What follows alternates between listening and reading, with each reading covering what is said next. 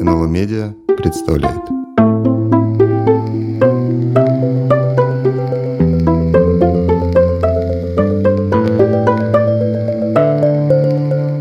За фасадом советского гламура. Добрый день. Это подкаст «За фасадом советского гламура», и я, Ирина Прохорова, главный редактор издательства «Новое литературное обозрение» и его ведущий. В нем мы обсуждаем те стороны нашей истории, которые обычно оказываются скрытыми за лоском официальной советской идеологии и пропаганды. Советские риторика и эстетика оказались чрезвычайно живучими. Они до сих пор во многом формируют наш образ прошлого. Чтобы разобраться, как действительно была устроена советская система, мы хотим обратиться к реальному опыту жизни советских людей и их повседневным практикам. Я надеюсь, что такой антропологический взгляд на советскую историю – поможет нам лучше понять и проблемы современного российского общества. Сегодня я бы хотела затронуть столь важную для советского человека тему, как тема э, черного рынка. А, и все, кто прошел, у кого есть советский опыт, в общем, хорошо э, знают и понимают, что это такое. А, там, серая зона, черный рынок а, и возможности достать какие-то дефицитные товары от еды до одежды, минуя систему распределения, которая создавал постоянный дефицит. А это уж точно относится и к, я бы сказала, культуре повседневности, но и затрагивает куда более сложные, да, более высокие эшелоны и культуры, и политики, и экономики. И э, сегодня мы на эту тему вообще об истории черного рынка в России, прежде всего в советское время, мы поговорим с нашими гостями, э, представляемых. Это Елена Осокина, доктор исторических наук, профессор университета Южной Каролины. А она вообще занимается экономической историей. Вышел целый ряд книг, которые мы уже обсуждали. Да, это «Алхимия советской индустриализации» и, и «Время Тарксина».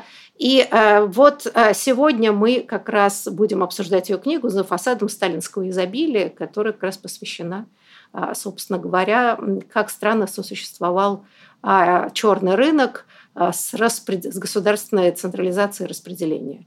А, Елена Александровна, здравствуйте. Здравствуйте. Да, второй наш гость а, Константин Сонин, экономист, профессор Чикагского университета. Здравствуйте, Константин. Здравствуйте. И я, Ирина Прохорова, главный редактор издательства «Новое литературное обозрение», ведущая программы. Ну, я хотела бы, прежде чем мы начнем какую-то такую серьезную беседу, ну, как бы сказать о том, что в несмотря ни на какие я не знаю, исследования, разоблачение конца 80-х годов, жесткую критику а, э, советского э, периода э, в российской истории. Тем не менее, вот некоторые мантры и такой миф о том, что при Сталине был порядок, эм, существовала, я не знаю, справедливость, э, люди боялись, хорошо работали и вообще было благолепие, как ни странно, этот миф постоянно воспроизводится в том или ином виде. А, и вот э, на самом деле хотела бы просто спросить, э, я правда это постоянно встречаю, особенно в последнее время, а вот откуда все-таки этот миф берется? Вот с вашей точки зрения, почему он столь живуч? Ну, Елена Александровна, давайте с вас начнем, что ли. Хорошо. А, честно говоря, я не психолог, я не знаю. А, я думаю, что здесь существует а, определенная такая неправильная, неправильно понимаемая взаимосвязь, что если были репрессии, то люди боялись, и значит было больше дисциплины. Поскольку сталинское время это было время таких э, концентрированных репрессий, массовых репрессий, то э, может сложиться такое ложное впечатление, что вот в этой обстановке, эм, когда был жесткий контроль и очень жестокие наказания, то люди старались не совершать преступлений, а, следовательно, было меньше преступности и больше дисциплины. А, однако, э, на мой взгляд, э, изначальная посылка, вот если действительно такая логика существует, то изначальная посылка неверна, потому что в тех условиях, которые существовали, в частности, в 30-е, допустим, годы, да, э, конечно, массовые репрессии даже еще больше как бы усугубляли эту ситуацию в условиях э, разрушения э, экономики 20-х годов, обострения продовольственного товарного кризиса, карточной системы, затем массового голода 32-33 годов, э, как бы жестоки не были репрессии, людям нужно было выживать. А поскольку легальная сфера рыночных и вообще экономических отношений была довольно узкой, то приходилось нарушать правопорядок. Дело в том, что в то время даже практики, которые в капиталистической экономике считаются совершенно нормальными и легальными, э, по советскому законодательству провозглашались э, экономическим преступлением, допустим, спекуляции, перепродажа э, товаров по повышенной цене с целью получения прибыли. Поэтому на самом деле вот это, во-первых, тяжелые условия жизни, и, во-вторых, очень ограничена легальная сфера рыночных отношений, существующее законодательство на этот счет, они, в общем-то, наоборот, превращали даже самые нормальные легальные практики в нелегальные. Поэтому с этой точки зрения гораздо было больше преступлений, которые в других бы экономических системах таковыми бы не считались. Да, а вот, э, Константин, а ваша точка зрения, да, вот сама идея старых добрых времен, где вроде бы даже чуть ли не изобилие было, это, в общем, откуда идет? То, что противоречит вообще, казалось бы, всем фактам и представлениям. Мне кажется, это восходит к какому-то какому примитивному, но очень распространенному мифу о добром, о добром царе. И вот, в частности, вот царь не просто добрый, но он еще и, там, в частности, все хорошее он делает. Он, в частности, обеспечивает дисциплину. Понятно, что если мы разбираем то, что сделал Сталин, э, делал Сталин на самом деле исторически, то мы увидим огромное количество вещей, которые производили и беспорядок, и ухудшали жизнь людей, и вели к голоду из-за того, что погибло столько военачальников во время репрессий. Из-за этого можно сказать, и случилась Великая Отечественная война, из-за этого она и шла таким образом так тяжело. Но вот в этом мифе, мне кажется, что для людей, которые думают про Сталина, что при нем была дисциплина, эти люди, они не про Сталина думают, они могли бы выбрать и какую-то и какую-то другую фигуру, и приписывают ей все, а, все хорошее. Мне кажется, вот это фундаментальная причина. Возможно, но в данном случае, ведь отчасти даже в книге, которую мы отсылаем, там есть э, через разговор, что ну, пропаганда прекрасно работающая, особенно для поколения, которого нет, это опыт, да, но вот мы видим, там, я не знаю, в московском метро, да, мозаики, изображающие изобилие, э, художники, рисовавшие какие-то немыслимые застолья, там, книга вкусной и здоровой пище. А это остается, да, и э, все фильмы, сталинского периода, которые рисуют, я не знаю, восторг деревни, как там пляшут и поют, и столы накрывают. Вообще это довольно, действительно, оказывается мощная оружие, которое до сих пор не потеряло вот такой, да, своей смертоносной силы. Но это даже не только пропаганда, это как, как человек, находящийся в тюрьме или в лагере, он мечтает, он мечтает о лучшей, э, лучшей жизни. Не только те люди, которые умирали от голода, когда там снимали фильм «Кубанские казаки», но и те, кто не умирал от голода, они тоже не жили в таких прекрасных условиях, как описывалось в этом. Но это вот воплощает мечту. Мы что-то рисуем более красивое, чем оно есть на самом деле. Но, видите, мы об эпохах судим вот по таким вещам. Но а, на самом деле, э, вот интересно то, что, мне кажется, очень важным а, в книге Елены Осокиной, да, а, а, один из таких мифов, что вот была централизация, да, тотальный контроль государства, и рынок капиталистический был полностью уничтожен. И вот государство да, долго экспериментировало, но все-таки нашло способ вот, управлять вот, социалистическое хозяйство. И тоже много всяких сказок вокруг него происходит. А что интересно, что выясняется, что и непорядка не было э, в то время. А если как бы, читать книгу, то выясняется, что рынок ну, прежде всего, рынок практически нелегальный или полулегальный, как был, так и оставался. А, и вот для меня оказалось таким большим то есть не то, чтобы я совсем этого не знала, как советский человек, что-то мы из-под полы все время тоже доставали, но то, что рынок оказался неубиваем, и он, собственно, помог каким-то образом существовать этому социалистическому хозяйству, для меня, честно говоря, это было немножко даже как-то неожиданно. Вот э, в этой связи хотела спросить, а вот судьба этого рынка, ну вот если мы начнем а, разговор о том постреволюционный, да, вот прошла гражданская война, э, значит, как бы военный коммунизм чудовищный и так далее. Вот начинается НЭП – а, собственно говоря, ну, НЭП и был каким-то такой формой рынка, пусть очень сжатого. Но можно считать, что во время НЭПа, например, черного рынка не существовало, а все-таки это была такая уступка, и рыночные отношения работали вполне легально. Ну, понимаете, понимаете, черный рынок и серый рынок – это в каком-то смысле функция того, какие ты правила, правила введешь. Да? То есть вот если сейчас, например, в России, в сегодняшней России – запретить э, частный рынок, сказать, что всем нужно. Просто Госдума принимает такой закон, что все э, должны теперь каждую транзакцию регистрировать в какой-нибудь там государственной комиссии по, э, по торговле. Но понятно же, что от того, что Дума выпустит такой закон, и даже если у этого будет какое-то правоприменительное воплощение, то это жизнь напрямую не изменит. Просто кажется, что все граждане являются нарушителями этого. Да? И вот надо понимать, что все-таки вот эти правила, то, что нет никакой частной собственности, то, что запрещена всякая торговля, это очень-очень большое насилие. Оно не автоматически выполняется.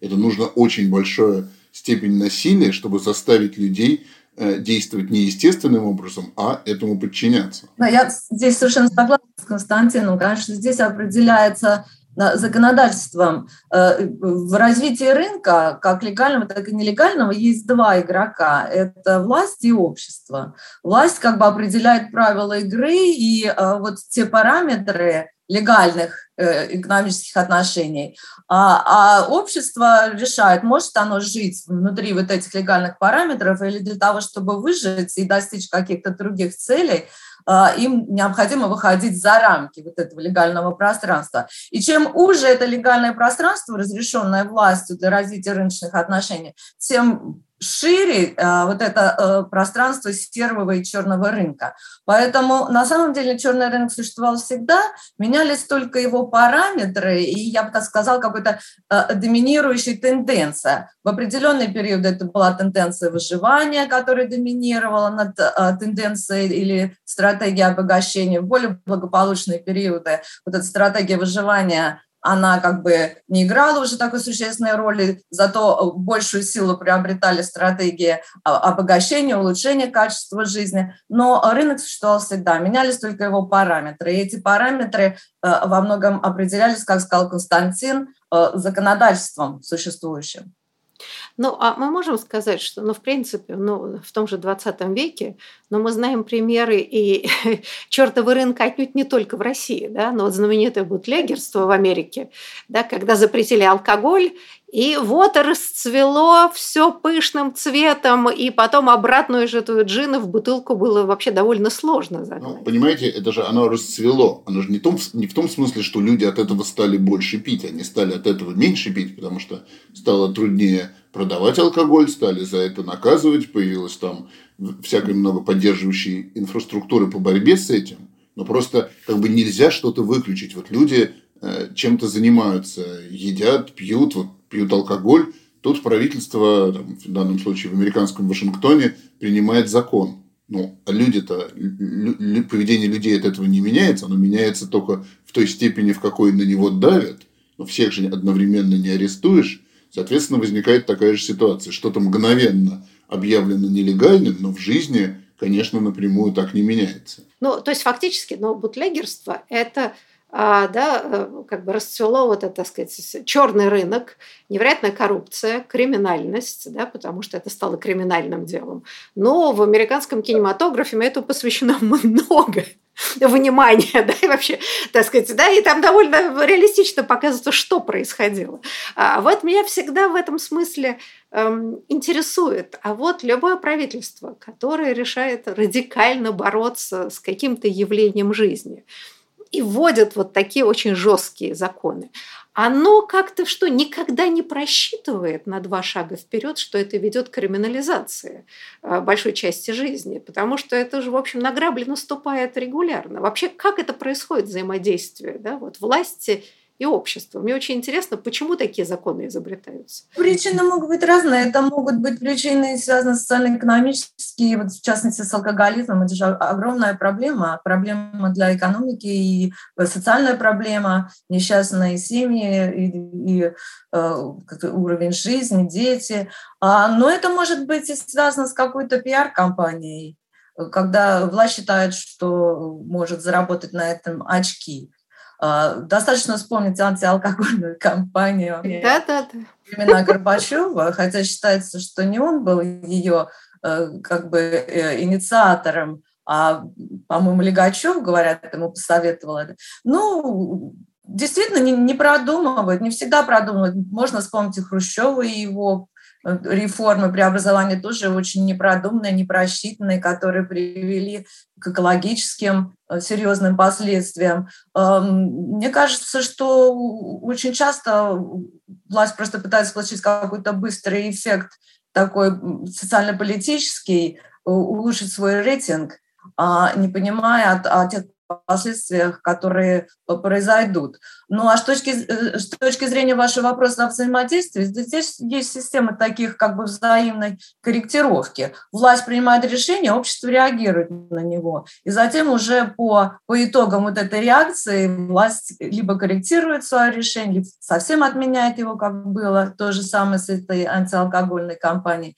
Я, кстати, как раз защищала свою кандидатскую диссертацию в пик этой антиалкогольной кампании, и помню наше празднование на кафедре, где мы пили э, чай и поднимали чашкой тосты.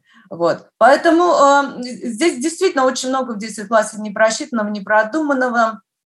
А, не, не, а, и, в общем-то, нет обращения к профессионалам и какой-то осторожности проведения многих решений. Так, Цатин, вы хотели что-то сказать? Вопрос вообще о том, почему принимаются, принимаются плохие, там, неправильные законы, это огромный вопрос, можно сказать, моя наука, политическая экономика, она состоит, э, она как бы состоит в попытках найти, найти ответ на этот вопрос. Если бы все законы принимались продуманными и были бы хорошими, политэкономисты были бы, э, были бы не нужны.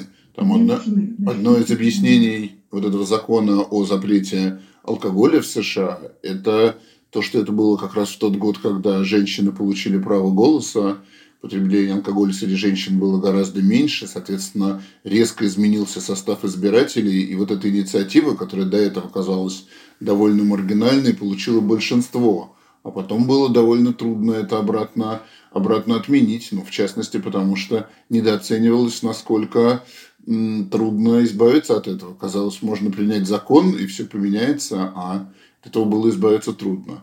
А про диктатуры в них принимается много диких решений и неправильных решений. Мы это видим на, в Китае была, была идея большого скачка, и десятки миллионов людей погибли из-за неправильной политики. То же самое с коллективизацией э, в России, приведшей к отчасти приведший к голодомору, это же результат неправильной политики?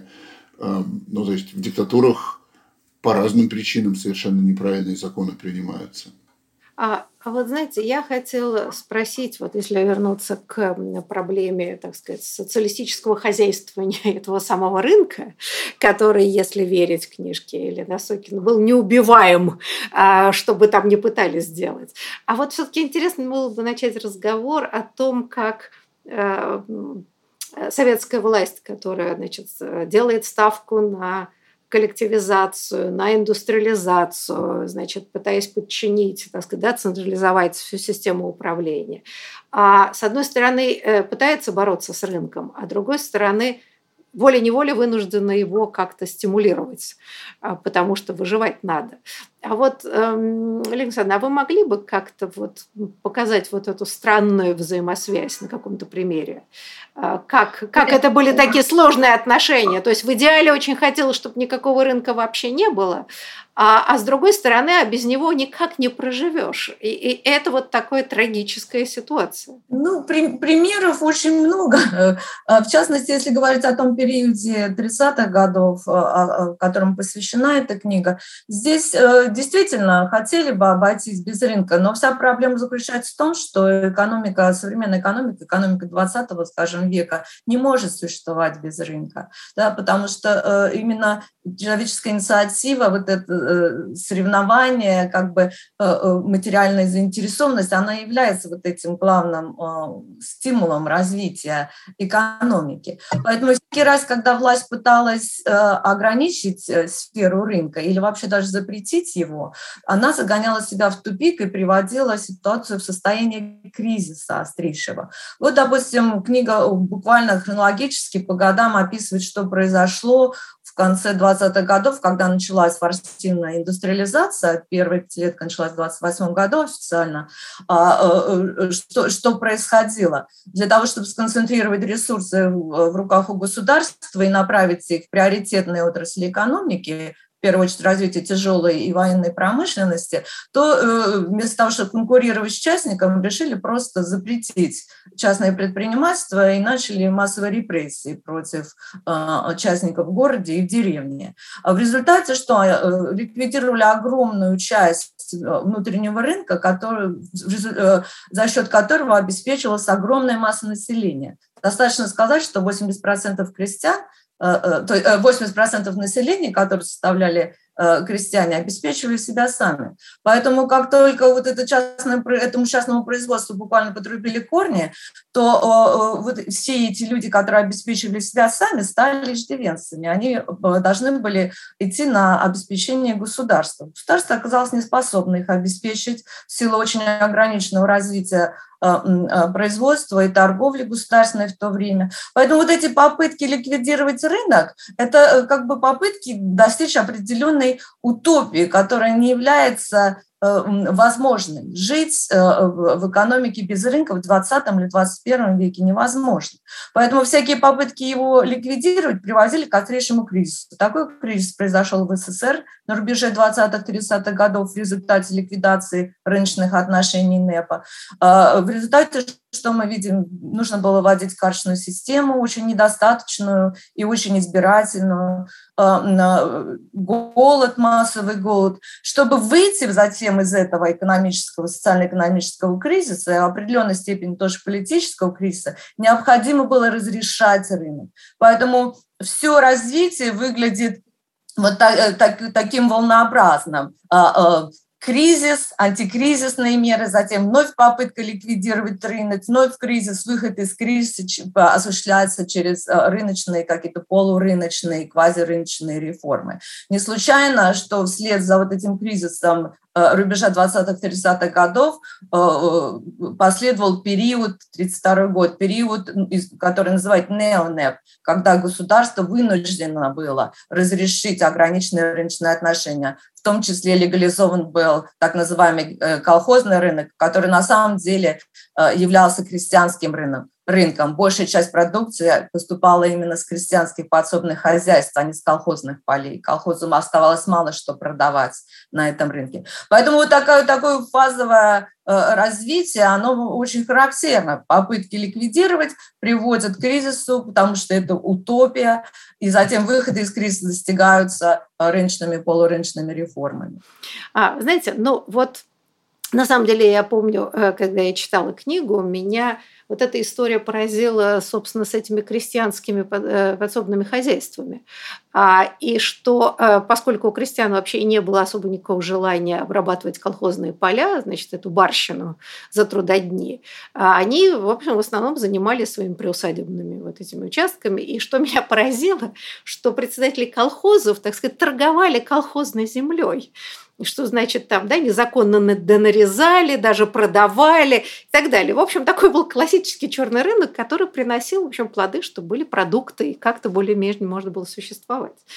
А, э, кстати, а я хотела вас спросить, э, а вот э, с вашей точки зрения, а во многих постановлениях вот уже постсоветского правительства, а остается ли это утопическое сознание – по отношению к рынку и, как бы, не знаю, функции государства как, я не знаю, не только регулятора, но и, я не знаю, центра принятия решения, так сказать, вот эта идея распределительной социалистической экономики, она еще есть или это все-таки ушедшая эпоха совершенно? О, мне кажется, она не только есть, она Э, ее становилось все больше и больше в последние, в последние 20 лет, и я думаю, что вот э, сейчас из-за событий 2022 года мы перейдем, возможно, просто к созданию, к созданию Газплана, там, может быть, локально, может быть, неофициально, но мы будем двигаться в сторону а, плановой экономики из-за военного времени.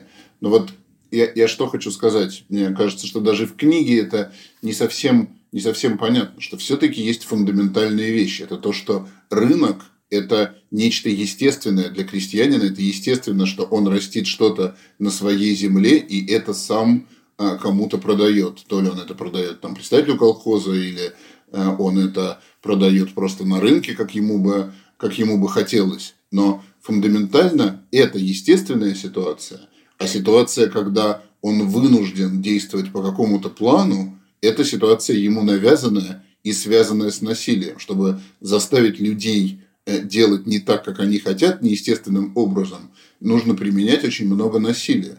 И вот эти вот кризисы сталинских времен и потом возвращение отчасти э, рынка и частичная легализация, и частичное закрывание глаз, оно с чем связано? Что вот мы применяем огромное количество насилия. Нам нужно изъять у крестьян, у огромного крестьянского большинства, нужно изъять то, что мы называем излишком, то, что вообще-то их собственность, потому что нам нужно строить промышленность, нам нужно продавать это зерно Германии, нам нужно а, покупать станки, нам нужно покупать американский импорт, чтобы развивать промышленность. Это все идет через насилие. Этого насилия оказывается так много, что действительно возникает голод, и миллионы людей умирают. Даже никакому диктатору это никак не выгодно. Это просто результат того, что мы, пытаясь выжить все ресурсы, нажали, а, нажали слишком сильно. Соответственно, начинается, начинается откат. Но вот я хочу сказать, что этот, этот факт, он объясняет, как и то, что тогда при Сталине происходило, и то, что отчасти происходит сейчас. Усиливается государство, больше нужно отнимать у людей. Это и есть то, что заставлять их делать то, что нужно плану, а не то, что э, нужно этим людям. Там, когда мы говорим слово мобилизация, имея в виду, что вот те, кто работают на, э, скажем, не военных работах, они будут теперь работать на войну, это и есть вот это изъятие излишка. Это и есть план по сравнению с рынком. Знаете, ну а есть какой-то удивительный порочный круг, да, что, а, ну, казалось бы, пусть да, государство даже контролирует какие-то основные сферы жизни, предположим, да, но этот самые рыночные отношения, пусть даже в счетном виде, позволяют а, людям так, себя обеспечивать, голода нет, какое-то развитие, да, там хорошо всякие органы следящие и все прочее. Да? Нельзя сказать, что большая свобода рынка, но существует. А потом вдруг начинается идея, теперь мы будем все контролировать, мы лучше все понимаем. Дальше начинается разрастание э, значит, репрессивного аппарата, который сжирает огромное количество денег и ресурсов, и ничего не производит. И вообще катастрофа. И я никак не могу понять, человек наивный, почему эта система воспроизводится, хотя уже 30 раз доказано, что проще отпустить вожжи. И командные позиции все равно можно за собой оставить. А я вот Нет, как бы этот механизм не понимаю. Да, может быть, вы мне объясните. Асимоглу и Робинсон в книге «Почему одни страны богатые, другие бедные» рассказывают это. Они, кстати, и на э, я не помню, цитируют ли они книгу Елены Александровны, но они опираются и на опыт России. Конечно, вот эти ситуации, связанные с насилием, это есть элита, которая удерживает власть за счет насилия и э, изымает, изымает этот излишек и находится у власти. Огромное количество людей, которые были у власти в Советском Союзе, и, там, и сейчас в России, они бы не могли бы оказаться у власти, если бы не этот аппарат насилия. Если бы были выборы, они бы не были выбраны, они бы не жили там, как жил Сталин и его приспешники. Слушайте, ну хорошо, но даже, даже не... людей прислуги, как султаны. Э, слушайте, понимаете, Константин, ну даже, уж мы не говорим о выборах, там, свободы слова, да, ну вот а, ситуация, там, я не знаю, неповского периода, да, где, а, в общем, возможность рынка была уж не так и велика, да, там очень были жесткие законы, ну, может, Елена Александровна об этом лучше скажет, да, но тем Нет, не ну, менее это позволялось, было... позволялось, ну, по крайней мере, не допускать чудовищного голода. Да, да как раз э, рыночные отношения э, развивались достаточно э, динамично. И, в общем-то, с точки с точки зрения вот этого соотношения централизации рынка, рынок доминировал в это время. Но мне кажется, здесь вот в добавлении к тому, что сказал Константин, почему государство стремится или власть стремится вот в этой, к этой постоянной централизации, централизованному контролю, возможности контролировать потоки. А, вот если э, применять, как бы сравнивать с опытом до рубежа 20-30-х годов, то, мне кажется, это происходило тоже с такой довольно ошибочной, эм, э, ошибочного исходного положения, что так легче, когда меньше игроков на поле, а есть как бы один центр принятия решения и распределения ресурсов, то э, этот центр будет работать более эффективно, потому что не нужно учитывать интересы других, там, частных, форм, э, частных фирм или каких-то других представителей, да, что решение принимается в одном центре, в одном месте, внутри одного органа, и э, с этой точки зрения система будет более эффективной и более рациональной и э, э, легче через вот такую систему управления достичь необходимых результатов.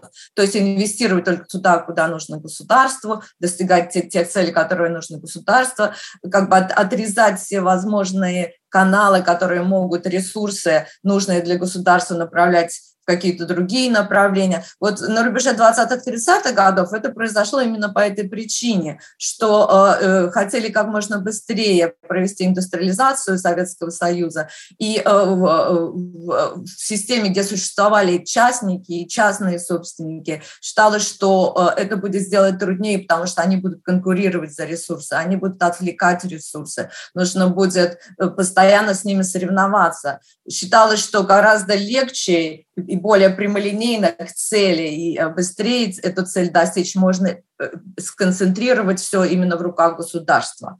Вот. Но это ошибочно, потому что Э, мы видим последствия всего этого разрастания бюрократии, э, дорогостоящей этой государственной машины. Это поскольку частника нет, то и нет частной заинтересованности, заинтересованности людей э, в своем труде. Если нет материальной заинтересованности, то падает производительность труда, люди не будут работать с полной отдачей, если они не видят смысла в этой работе, как в колхозах, например. Да. Поэтому вот это вот изначально изначально а, позиция, что легче достичь цели через, через централизацию, когда нету так много игроков на поле, она ошибочна именно по той причине, что она как раз уничтожает вот эту заинтересованность людей в экономической деятельности, а это самый мощнейший стимул. Ну и, собственно, порождает тот самый черный рынок, который да, а, начинает функционировать именно в силу того, что люди нуждаются в каких-то других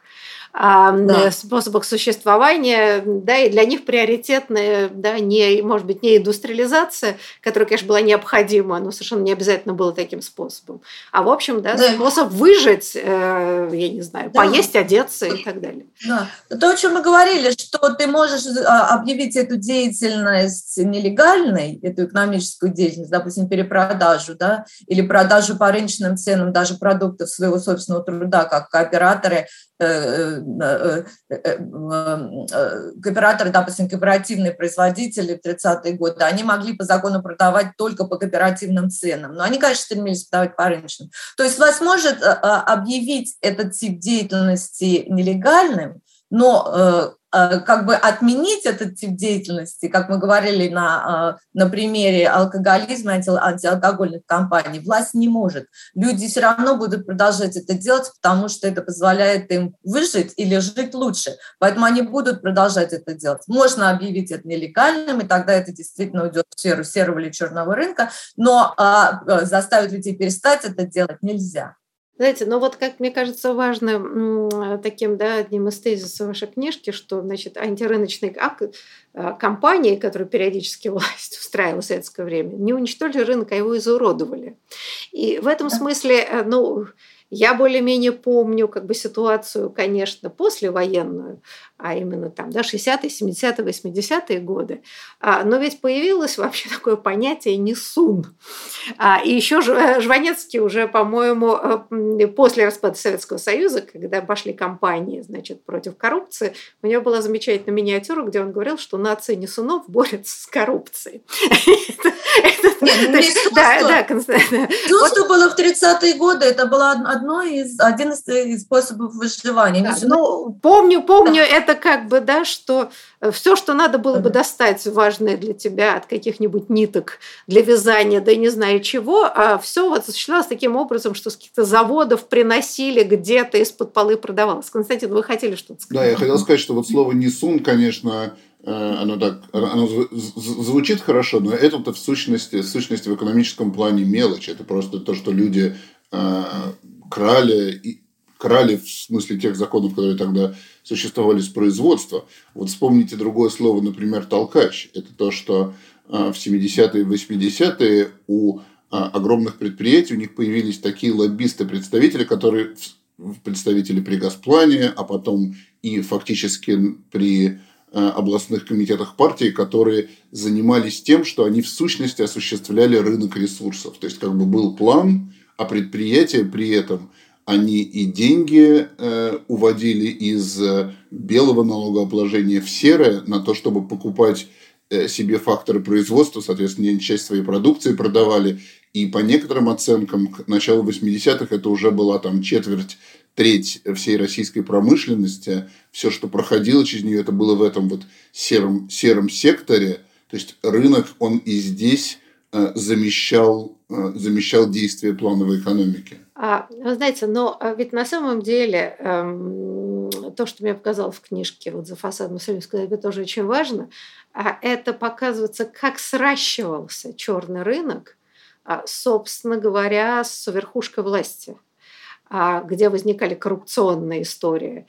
И да, вот вы приводите там даже значит, донесение НКВД, тревожные о том, что у значит, вот этих предпринимателей, условно говоря, конечно, их не так называли, а, значит, есть свои покровители на самых высоких уровнях, партийной элите и там, так далее, которые им там достают дефицит, строго говоря.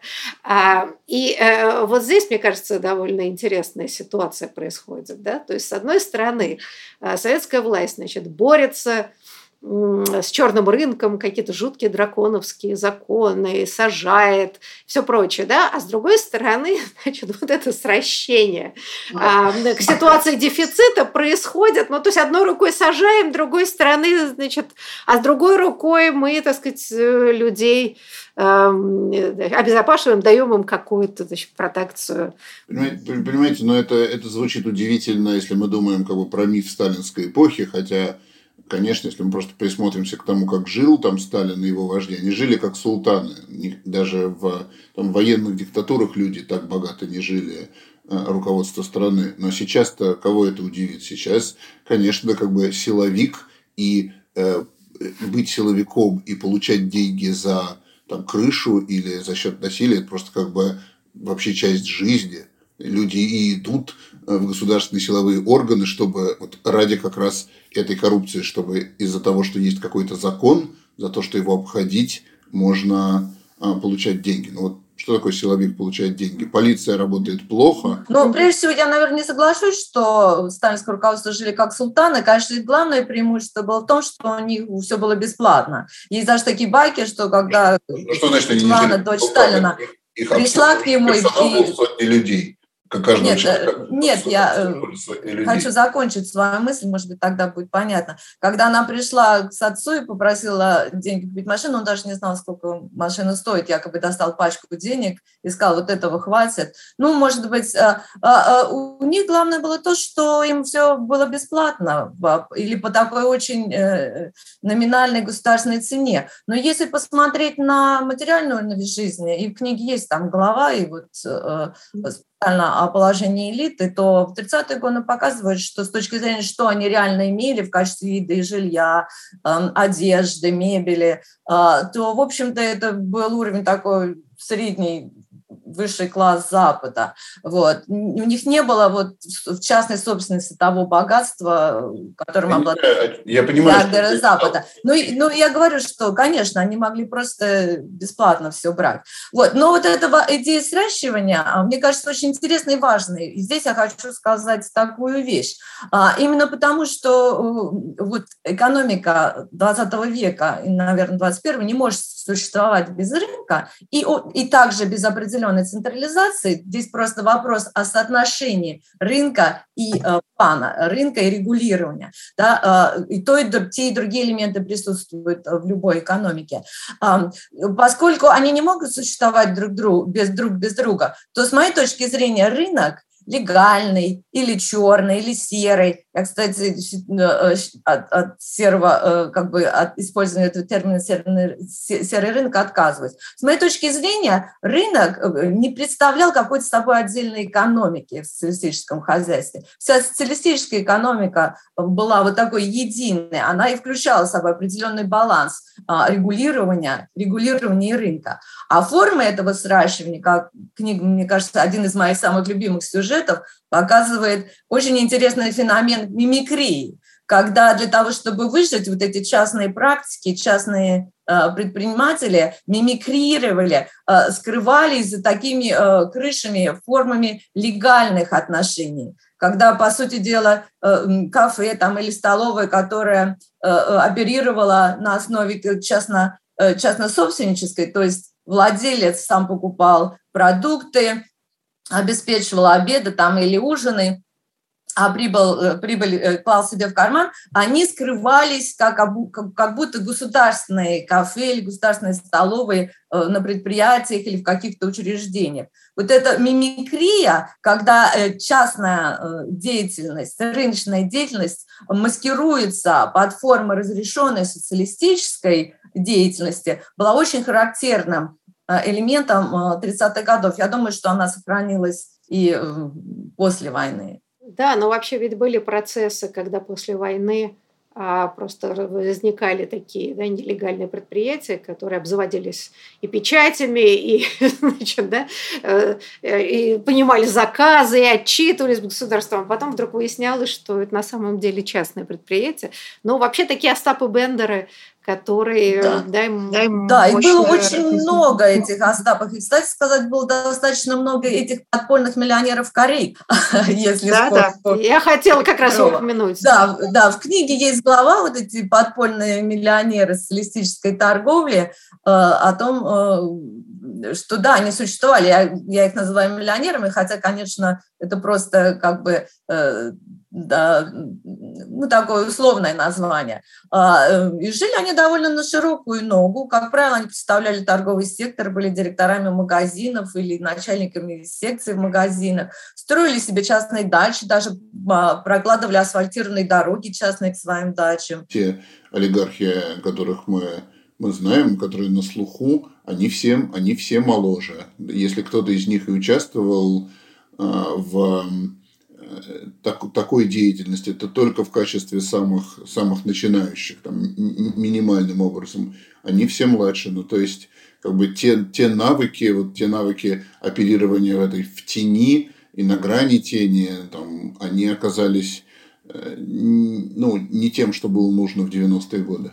Ну, то есть просто потому, что может быть, и о чем, собственно, книга, что это изуродованный этот рынок, да, где, в общем, а, так сказать, теневым предприятиям пришлось мимикрировать, что их навыки, они остались именно в этой системе социалистического хозяйства. А да, для легального да, дела это уже требовались другие компетенции, представления и, видимо, и психология. Ну, честно говоря, вот э, в связи с последними проблемами и событиями, а, все чаще мне приходит на мысль, что как бы моя книга не стала руководством к действию, потому что как раз описаны так стратегии а, практики в кризисных условиях выживания. Знаете, Елена Александровна, мне кажется, что а, есть некоторые традиции, передающиеся совсем не путем книг, А складывающая ситуация диктует вполне определенные ходы. Есть определенная историческая память. Не память, а как бы сделал, а есть логика, которая да, приводит неизбежно к подобным же вещам.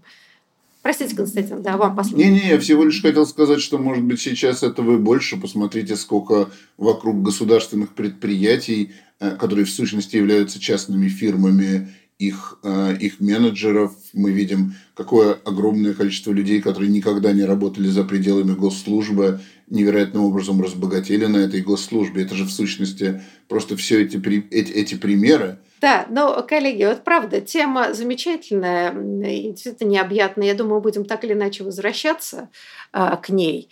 А, вот. А пока я хотела поблагодарить вас за очень интересную беседу, которая, мне кажется, немножко проливает свет на парадоксы советского существования, когда холодильники были забиты едой, а в магазинах ничего не было, и все спрашивали, как же так. Но отчасти ваши разговор... наши разговоры показывают, благодаря чему эти холодильники так или иначе наполнялись, в то время как в магазинах а, мало что можно было купить. А я хотела вообще закончить, может быть, таким немножечко радикальном стихотворении Дмитрия Александровича Пригова, э, который очень точно отразил э, в своей любной иронической форме э, вот эту саму систему доставания из-под полы да, всех коррупционных механизмов, позволявшим людям добывать еду да, и вообще выживать. А, тут есть э, пару раз появится слово не очень, так сказать, рынка, но, видимо, мы запикаем его, я думаю, вы поймете. Значит, в полуфабрикатах достал я азу и в сумке домой аккуратно несу. А из-за прилавка, совсем не таяся, с огромным куском незаконного мяса, выходит какая-то старая... А кусок-то огромный, аж не поднять.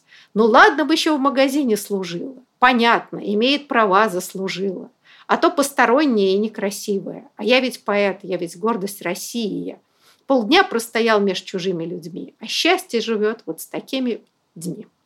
Вот, по-моему, точное описание, то, о чем мы с вами беседовали целую передачу, как, как да, форма существования человека в Советском Союзе. Спасибо, что слушали нас. С вами была Ирина Прохорова и подкаст «За фасадом советского гламура».